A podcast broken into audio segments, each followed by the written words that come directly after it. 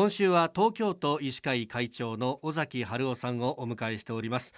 新型コロナウイルスとインフルエンザの同時流行期を迎えて、えー、この冬ほどかかりつけ医の役割が重要になっていることはありません。あの昨日話に出た東京都医師会のその尾崎会長の動画の中でもかかりつけ医の話っていうのも出てきますよね、はい。やはりですねあの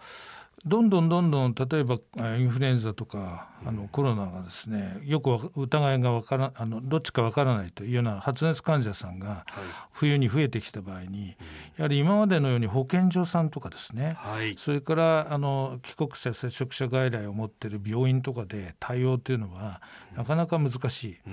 我々が作った PCR センターだけでもですね、はい、なかなか対応できないと。ですからぜひですねかかりつけ医が中心になってやらないとこれは体制が無理だということを夏の頃からずっと私ども申し上げていて、まあ、そういう体制を作ってきたわけですけどもやはりそこがもう頑張ってやっていただかないと、はい、なかなかこの混乱の中でね発熱患者さんを十分フォローアップはできないんじゃないかというふうに今でも考えてます。実際に発熱をしてお医者さんに行くとなったらこれいきなり行くっていうのはただ良くないんですよね。原則はですね電話できちっと、はい、こういう熱が出たんだけども、うん、どういう状態で。それに対していろんなことをですね3密の空間に行かれましたかとか、うん、お熱は今どのくらいですかとかですね咳とか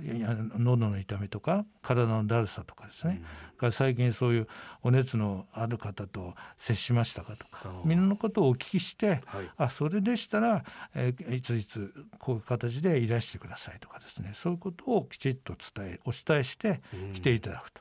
いう形になると思います。でその間にお医者さんの側クリニックの側も準備をするわけですよね。そうですね。それでご自分のところで PCR 検査もですね、それからインフルエンザの検査もできるようなところはしていただくし、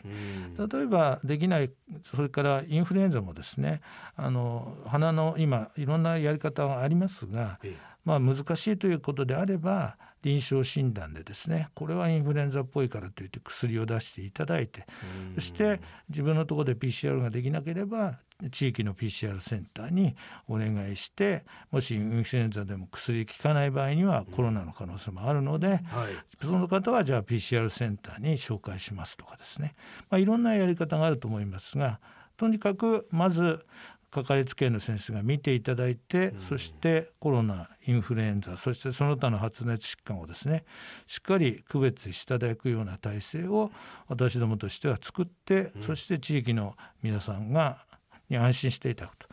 い。う形にしたいというふうに考えています。うん。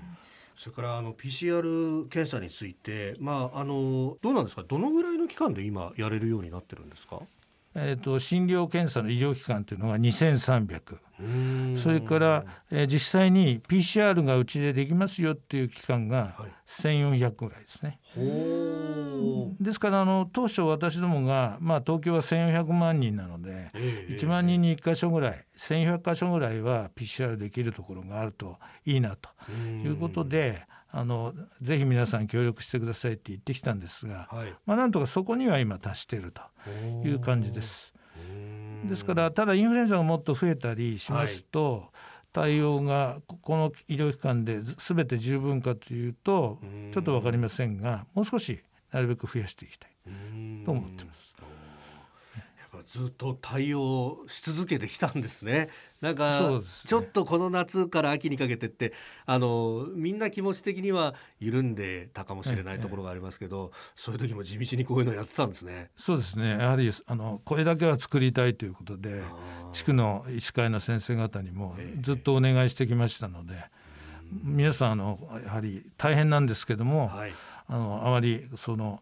なんていうかなそんなこと今更できるかみたいな話は全くなくて、はい、本当によく協力していただいてここまで来たという感じですね。えー、コロナウイルスの東京都のあの今現状について明日また伺っていこうと思います。東京都医師会会長尾崎春夫さんでした。先生明日もよろしくお願いします。はいよろしくお願いいたします